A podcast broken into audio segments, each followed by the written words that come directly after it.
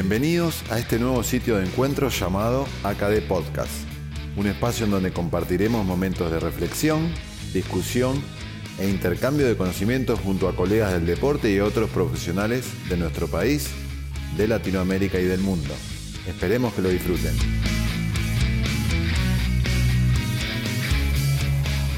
Nos acompañan nuestros sponsors oficiales, Gema, Argentina. Evolution, Hipoallergic, Compex, Chattanooga. Y nos apoyan Body Care y Meditea. AKD Podcast. Episodio 4. Bienvenidos a todos, nos encontramos en un nuevo episodio de AKD Podcast. El episodio de hoy llamado Calzado Deportivo en el Running.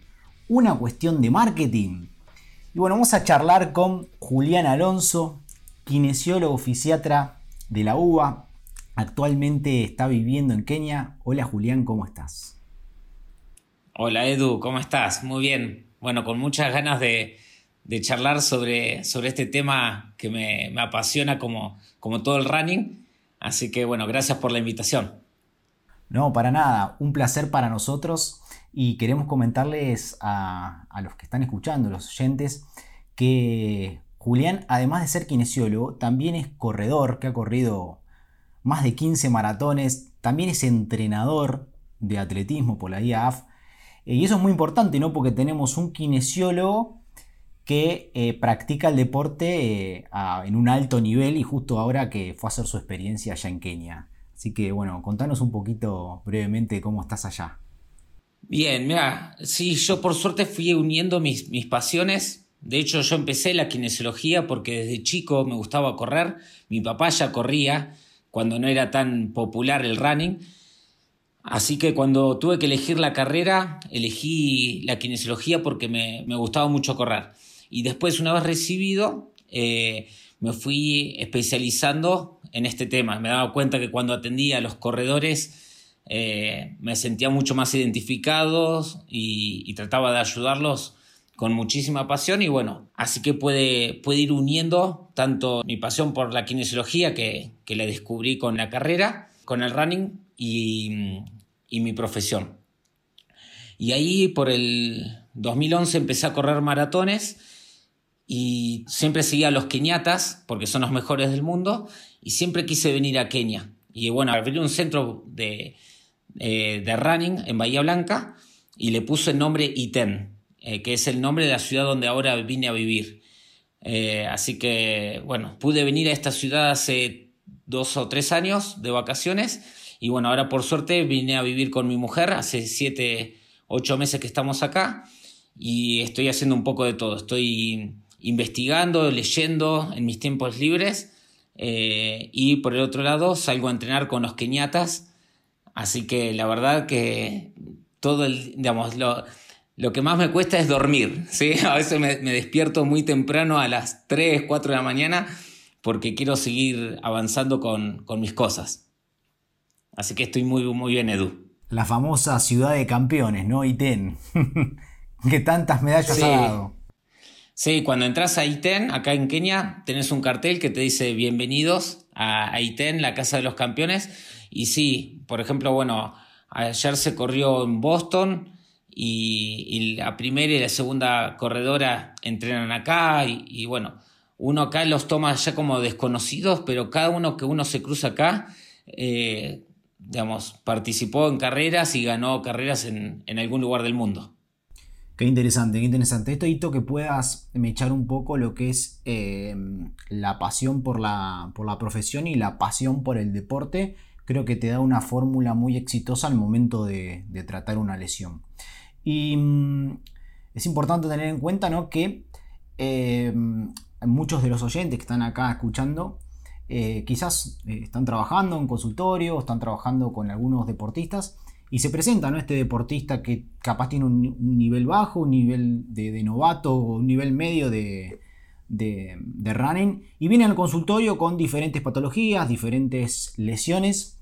Contanos un poco, Juli, cuál es la, lesión más incidente, más frecuente, prevalente dentro de, este deporte y también si podés hacernos una eh, un contraste entre Argentina y Kenia, eh, como para que meternos ya un poquito en la parte lesional. Mira, las, las cinco lesiones más comunes del corredor están en las estructuras que más se sobrecargan a la hora de absorber un impacto en apoyo monopodal. ¿sí? O sea, correr, ya sabemos, es saltar de un pie al otro y se van cargando eh, la fascia plantar, entonces la fasciopatía plantar es, es, una de las principales, la tendinopatía de Aquiles, el síndrome de estrés tibial medial y después la rodilla, que en realidad es el, el punto donde hay mayor incidencia, con el síndrome de la banda iliotibial y el síndrome eh. Esas son las, las cinco lesiones eh, que, que, en los estudios aparecen con más prevalencia e incidencia. Por ahí acá en Kenia los que he visto un poco más de eh, síndrome de estrés tibial medial, ¿sí? Y, eh, y, también algunas tendinopatías, pero en realidad sí, me cuesta diferenciar en, entre eh, si vi distintas lesiones acá que en Argentina. En realidad creo que son las, las más comunes del corredor porque justamente es donde más, eh, más se cargan las estructuras.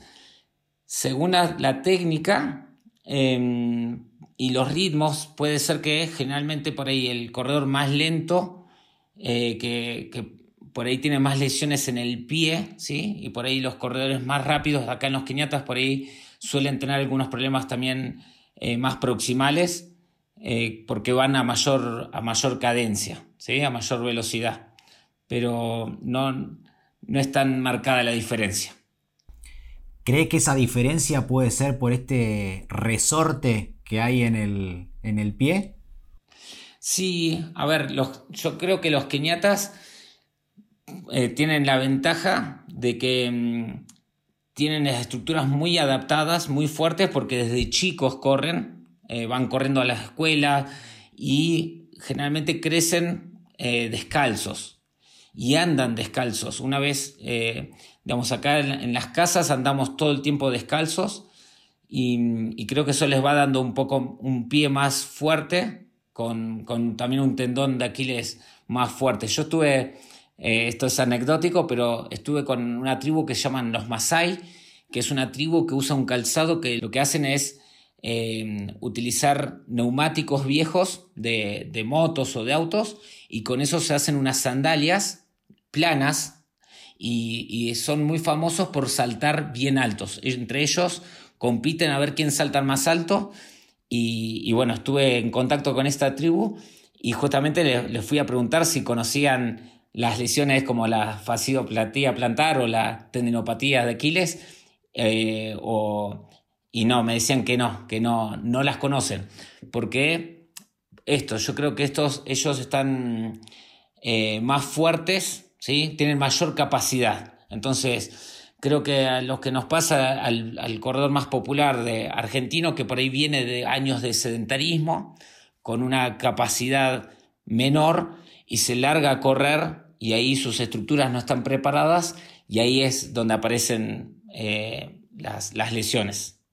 Bien, entonces vos crees que eh, esto de que quien se lanza a correr de golpe, quizás sin una planificación determinada y demás, eh, son, quienes eh, se, se, lesionan más, ¿no? Independientemente del calzado que usen, ¿no? Sí, yo creo que, eh, a ver, las lesiones se producen cuando uno le, se exige más de lo que está preparado. En Argentina o digamos en, en, el resto del mundo suele pasar porque, por una mala preparación, ¿sí? entonces mala capacidad y por ahí el, el, ego que todos tenemos y el entusiasmo por seguir mejorando hace que, se, que, el, que el corredor popular se sobreexija y aparte de esto no descansa bien, no se alimenta bien y quiere ser buen papá, buena mamá, buen eh, trabajador y después también quiere ser buen corredor y, y, bueno, todo eso genera un combo que, que lo lleva a una sobreexigencia por, por esto, por mal descanso o mala preparación. En cambio acá el, el keniata por ahí está muy bien preparado, son todos fuertes, delgados, que corren porque ya desde chicos son buenos corredores. Eh, entonces ellos eh, se lesionan por un, por un tema de, ya buscar ser eh, los mejores para ganar dinero. Entonces ellos están a un nivel de, que se lesionan por, por una sobreexigencia em, muy competitiva, ¿sí? porque necesitan, o sea, ellos se, se, arriesgaron, ellos, acá los corredores no trabajan, los corredores eh, solamente se dedican a entrenar, comer y dormir. Entonces, tienen eh, en ellos puesto cierta presión que, digamos, que, que los lleva a, a intentar un poco más y ahí es donde, donde por ahí se lesionan. Creo que el calzado, como, como planteaste en el título, tiene mucho marketing y lo que hizo para mí es desviar el foco de atención del corredor a las zapatillas. Y mi, mi intención es volver a, a, llevar ese foco al corredor. O sea que el poder y de prevenir las lesiones está en, en la conducta del corredor, no tanto en las zapatillas. ¿sí? Em, pero el marketing lo que ha logrado es esto, es decir, decirle al corredor, vos no importa cómo corres, no importa cómo entrenás, lo que importa es que compres una buena zapatilla para evitar las lesiones. Y esa, esa idea está instaurada mucho más en el occidente, pero también está un poquito, un poquito instaurada acá. Entonces, generalmente cuando un corredor, tanto en Argentina como acá en Kenia, se lesiona, suele echarle la culpa a las zapatillas, ¿sí? Acá el keniata le suele echar la culpa porque las destrozan. Acá consiguen los pares de zapatillas, no los pueden comprar, los consiguen de donaciones de los extranjeros que venimos a entrenar. Entonces, eh, cuando corren y las zapatillas ya están destruidas, ellos exigen igual demasiado, le empieza a doler y le atribuyen también el dolor a las zapatillas, que obviamente es un factor que influye, pero eh, siempre es evitable la lesión si uno sabe frenar a tiempo. Entonces, por eso es que para mí el poder lo tiene el corredor y no las zapatillas. Si uno sabe cuándo tiene que frenar a tiempo, que no significa parar, eh, uno evita la lesión. ¿sí? Y así que bueno, esa es un poquito mi, mi lucha. Muy, bien, muy bien. Por eso te preguntaba, iba a ir a eso de que, bueno, eh, por eso la persona que recién arranca con toda la, expectativa, eh, empieza a comer bien, se empieza a entrenar y el vendedor le dice, no, no, esta zapatilla es la que va porque tiene la talonera especial y con esto no te vas a lesionar.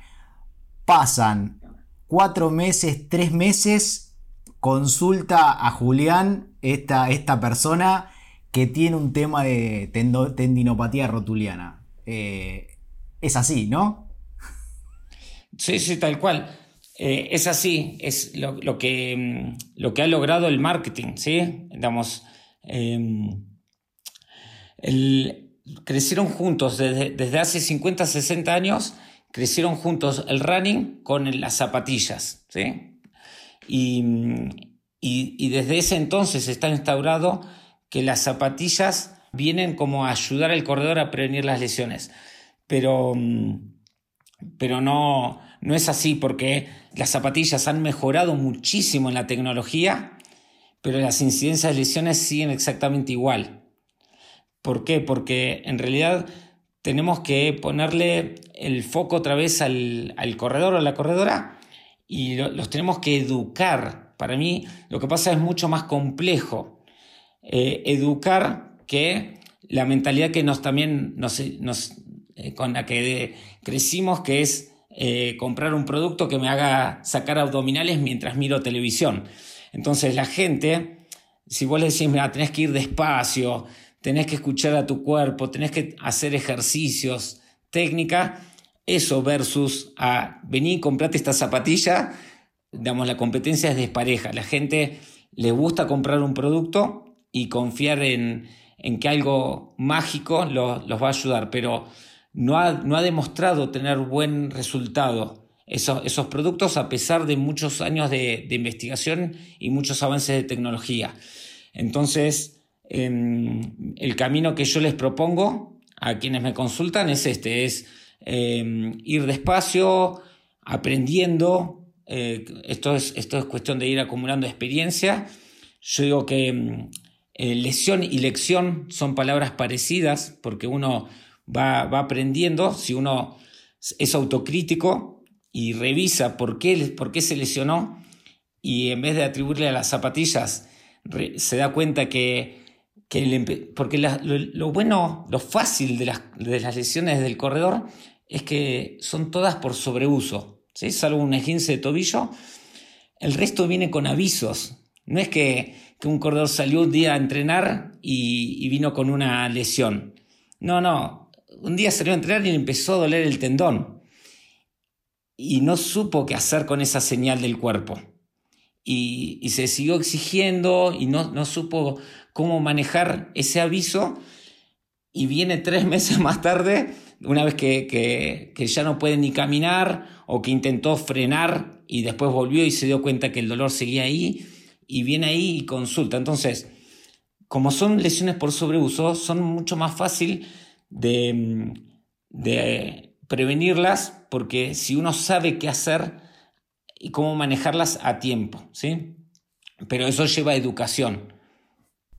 Y eso es importante, Juli, lo que decís, porque también pasa por ¿no? Eh, la educación de nosotros los kinesiólogos al momento de decir, bueno, tenemos este paciente que venía con un eh, determinado cuadro, dígase cualquier fasciopatía, tendinopatía, síndrome de estrés, eh, y tenemos de alguna manera que, que preguntarle, bueno, escúchame, ¿qué calzado estás usando? Porque sabemos que tener una talonera mayor favorece a un apoyo de talón, lo que favorece a una mayor reacción del piso, pico de impacto, etc. Y ya eh, entramos en una secuencia como de, tendinopatía eterna, ¿no? Exacto, sí hay que... Mm, por eso que yo digo lesión y lección son palabras parecidas y lo que hago es mostrarle a él em, qué, es lo, qué es lo que lo llevó a esa lesión, para que aprenda, ¿sí? Porque si solamente el, para mí, si el kinesiólogo solamente se, ocupa de, aliviar el síntoma y el corredor no, no pasó por un proceso de aprendizaje, cuando vuelva a correr va a seguir cometiendo el mismo error que lo llevó al consultorio. Entonces yo digo que, que, somos como un taller mecánico, ¿sí? Y si viene alguien con el auto roto, que no sabe manejar, no alcanza solo con arreglarle el auto, porque si no aprendió a manejar, lo va a volver a chocar en la, esquina. Entonces, además de ayudarle con un, proceso de, manejo de la carga y de manejo del dolor en el proceso de, la rehabilitación, para mí hay que también darle educación y, que, mire cuál fue el error que lo llevó al consultorio para evitarlo. ¿sí? Em, y bueno, y entre esos hay que buscar todos los factores. Como vos decís, la, talonera, la zapatilla, la técnica, junto con el entrenamiento y junto con, con una sobreexigencia y mal manejo del dolor, es lo que se combina y lleva a que el corredor se exija más en determinadas estructuras que, que sobrepase la, la capacidad de esa estructura y termina con la lesión. Lo importante es que el corredor sea todoterreno. ¿sí? Entonces, mis recomendaciones con respecto a las taloneras y las zapatillas es que, las vaya variando, que no tenga un solo par de drop de 12 milímetros, que también tenga otro par que tenga menos drop, ¿sí? o sea, con menos, menos talón, eh, que tenga otro, otro par con un poquito menos de amortiguación, otro con un poquito más. Entonces, em, él mismo va descubriendo cómo se siente con unas zapatillas y cómo se siente con las otras. Y cuando uno siente que está sobrecargado en alguna estructura, puede usar esas zapatillas para aliviar la carga de esa estructura que es la que está pidiendo un poquito de alivio, de descanso. ¿sí? Entonces, em, lo mismo con la técnica de carrera. Para mí el corredor tiene que no, no depender de una sola técnica porque si, siempre hace el mismo paso, lo que está cargando es siempre las mismas estructuras. Pero si el corredor tiene la capacidad de modificar la técnica, puede ir distribuyendo mejor las cargas y ante los síntomas puede cambiar, hacer pequeños ajustes de la técnica y descansar a las que están más eh, sobrecargadas. Ya ahí estamos hablando de una estrategia un poco más, eh, más, más, fuerte, ¿no? Que implica que también, eh, porque si nos salimos a correr descalzos por acá por Buenos Aires, todas nuestras plantas que son súper sensibles se van a lastimar. Está claro, ¿no? Que no podríamos correr como los keniatas. Nos podríamos acostumbrar seguramente, ¿no? Pero digo, esto de que una zapatilla te favorezca un tipo de pisada y otra zapatilla tendiendo más a lo minimalista, con menos, eh, menos parte de atrás, menos talonera, eh, favorecería la punta. Quizás esta recomendación tuya eh, es así tan estricta en cuanto a que, bueno, un paciente lo haces cambiar de técnica después de, de, su rehabilitación, o sea, del proceso lesional, o ¿Tenés algún proceso de, donde vas preparando ciertas estructuras para poder pasar de un talón a punta?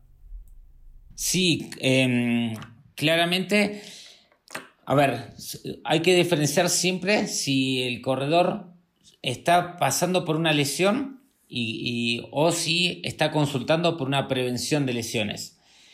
Em, en cuanto a la prevención de lesiones, lo que se sabe es que no, no es conveniente hacer ningún cambio brusco, porque justamente ese cambio que nosotros le vamos a proponer con buenas intenciones lo va a llevar a, mayor riesgo de lesiones. ¿sí?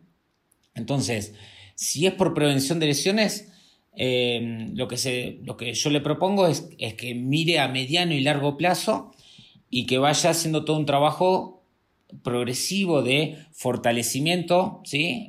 con, ejercicios, una transición eh, lenta del de calzado, ¿sí? que no se pase un calzado minimalista de manera eh, brusca y con un cambio muy gradual de técnica, pero siempre escuchando su propio cuerpo que lo va a ir marcando eh, si tiene que frenar un poquito o ir más lento o si puede ir más rápido. En el caso de un corredor lesionado, eh, sí por ahí es más fácil aplicar una propuesta porque es la que nos va a llevar a que el corredor pueda seguir corriendo, pero sin sobrecargar esa estructura que está sensible. Obviamente siempre va acompañado de ejercicios, siempre, siempre. Y bueno, y obviamente también se trabaja con, entrenamiento cruzado porque hay que bajarle un poco la, la carga porque eh, hay que ser consciente que le estamos proponiendo un cambio. Entonces, como todo, siempre es muy caso a caso, ¿no? Uno tiene que ir eh, escuchando y viendo qué tan preparado va a estar esta persona para, para este cambio que se le propone. Bien, bien, muy claro, muy claro todo. Y Juli, cuando estás haciendo la vuelta al deporte, algún paciente que te consulta, que te ha consultado, eh, después de una tendinopatía o de algún síndrome de estrés. Em, ¿En qué te basas un poco en esto de que decir, bueno, eh, lo haces volver a un volumen un poco más, más controlado, pero más lento?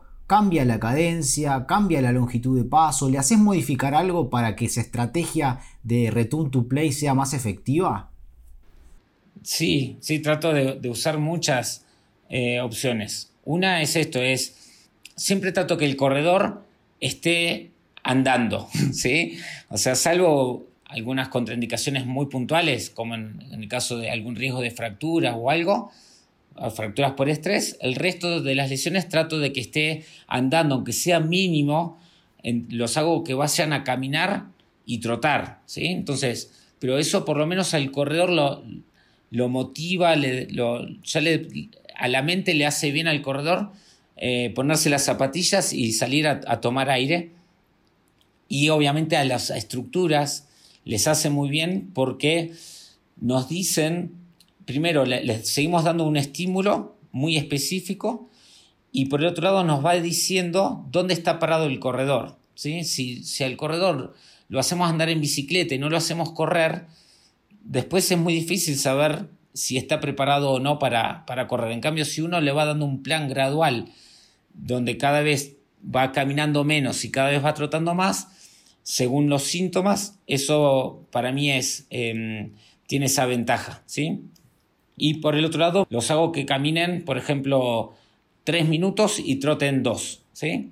Entonces, cuando tienen que trotar esos dos minutos, ahí me permite a mí hacerle esos cambios de cadencia, por ejemplo, que, mm, que la cadencia es una muy buena estrategia para utilizar porque genera muchos cambios. ¿sí? O sea, como dijimos, las tres lesiones más distales, el síndrome de estrés tibial y la fasciopatía plantar, tienen que ver más con el impacto. ¿sí? El dolor de, rodilla y el compartimiento interno tiene que ver más con el impacto, con el overstriding, ¿sí? que es cuando se hace el sobrepaso, se apoya con el, no solo con el talón, sino que también se apoya con la rodilla extendida y el pie muy adelante del cuerpo. Con el aumento de la cadencia lo que se hace es disminuir esa longitud de zancada y uno cae más con el medio pie o el antepié, con la rodilla ya más flexionada entonces no sobrecarga tanto estas, estas tres estructuras. ¿sí? El síndrome femoropatelar y de la banda iliotibial tienen que ver con la aducción de la cadera, ¿sí? con un valgo dinámico aumentado de rodilla, que con el aumento de la cadencia también se disminuye. ¿sí? Entonces, para cualquier lesión del corredor, realmente ajustarle un, un, un 5 o 10% su propia cadencia es beneficioso. Entonces, lo que hago es eso, es combinarle que salga a caminar y trotar, y cuando trota, que preste atención o a la cadencia, o bueno, también ver el tema por ahí del calzado, o em, por ahí le restrinjo eh, el, terreno, ¿sí? Que, que, no hagan subidas, por ejemplo, si es una tendinopatía de Aquiles, porque ahí va a tener que apoyar más con el antepié. Que generalmente esto cuando uno apoya más del antepié va a cargar más el tendón de Aquiles y la pantorrilla. Cuando uno apoya más de, talón va a cargar más en la parte ósea y articular. Y, lo que hago también es, digamos, en vez de que salgan a entrenar tres veces por semana y que hagan 8 kilómetros, les digo, bueno, salí todos los días, pero hace cuatro. ¿sí? Sobre todo en esos casos, el síndrome de la banda iliotibial, generalmente aparece el dolor eh, a los 30, 40, 50 minutos. Entonces, em, en vez de hacer que el corredor llegue a ese punto donde eh, irrita las estructuras sensibles, le bajo un poco la carga, pero le digo, hace doble entrenamiento en todo caso. Un día salí dos veces o salí todos los días. Entonces le, modifico un poco el, programa desde esa manera. Muy bueno, muy bueno. Entonces acá me vas un poco como para ir llevando a los oyentes a que los cambios o, su pensamiento como quienes tiene que pasar mucho por esto de la biomecánica, ¿no? Una biomecánica que aprendimos que ahora trasladada a un, a un movimiento repetido, repetido, quizás la estrategia para mejorar, para prevenir y demás, se mete un poco en la mecánica del correr, en la técnica. Esto ya me está diciendo Juli que estás más del lado de la vereda, de la técnica que del calzado. ¿Es así? Ah, un, poco, un poco sí, porque en realidad lo, repito, yo le quiero, quiero que el corredor sea consciente de su técnica. Digamos, la mayoría del corredor, de los corredores no saben cómo corren ni saben cómo modificar su técnica y eso para mí es una desventaja ¿sí? que tiene el corredor y que, lo puede aprender, que lo llevaría a, disfrutar más, a mejorar su rendimiento y a prevenir las lesiones. Y para mí es eso, las zapatillas es, el complemento del corredor. ¿sí? O sea, primero para mí el corredor tiene que aprender a ser consciente de la técnica y una vez que es, es más consciente y, y, también de saber manejar sus síntomas, Después la zapatilla aparece como una herramienta más, ¿sí? Como también los tipos de entrenamientos, ¿sí? O las superficies. Obviamente, como todas las lesiones son multifactoriales y uno puede jugar con todas estas piezas, ¿sí? En realidad, todas estas piezas se combinan para llevar a un corredor a la lesión y uno como kinesiólogo en el tratamiento puede jugar con todas estas piezas para redistribuir las cargas y hacer que el corredor pueda seguir corriendo sin cargar el tejido que queremos. Pero para eso, como vos decís, tenemos que tener el conocimiento de esto, de cómo influyen las zapatillas, cómo influyen los ritmos de entrenamiento, cómo influyen la técnica eh, y cómo influyen los terrenos. Así que sí, estoy un poco más, más del lado de la técnica, si, si me querés llevar así entre un blanco y negro, pero en realidad em, para mí es, es, un rompecabezas gigante que, em, que es lindo verlo y, y, poder mostrárselo al corredor, ¿sí? De que no es que se lesionó por las zapatillas, se lesionó porque estas piezas, y tienen muchas para ajustar, puede ser que descanse mejor, puede ser que, que aprenda cuando un dolor le permite seguir, cuando un dolor le está diciendo que, que, que, se está sobrecargando. Puede variar las zapatillas, puede variar el entrenamiento, la superficie. Entonces, si el corredor sabe todo esto, no solamente le arreglamos la máquina, sino que se va sabiendo cómo manejar su máquina, que para mí ahí está donde eh, aparecen las lesiones y se pueden prevenir las recurrencias de las lesiones. Bueno, Juli, la verdad que nos has dejado un panorama súper claro. Está bien, bien eh, a flor de piel que tu, que tu mensaje es nosotros como kinesiólogos apuntar a la educación, apuntar a mejorar el conocimiento del paciente a su propio cuerpo, a la técnica, a variar. Eh, la verdad que es muy lindo el mensaje. Eh, queda muy en claro que también el título es una cuestión de marketing. El calzado es, es así. Gracias por, por, jugarte por uno de los dos lados. Eh, así que bueno, te agradecemos mucho por haber participado de este episodio.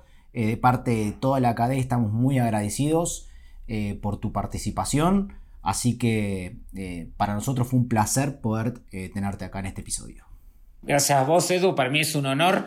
Eh, siempre dispuesto a, colaborar y muchas gracias por, esta oportunidad. Para mí también fue un placer.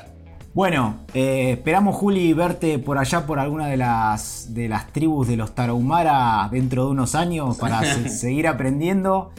le quiero agradecer a la CADE, al grupo eh, editor de, podcast, Agustín, Alberico, Gabriel y Juan Pablo. Le agradezco a todos ustedes oyentes por estar eh, episodio a episodio bancándonos. Un saludo para vos, eh, Juli. los mejores de los deseos. Nos vemos pronto en Argentina. Te mando un gran abrazo de parte de toda la cadena. Bueno, muchísimas gracias, Edu. Un abrazo para todos. Muchas gracias.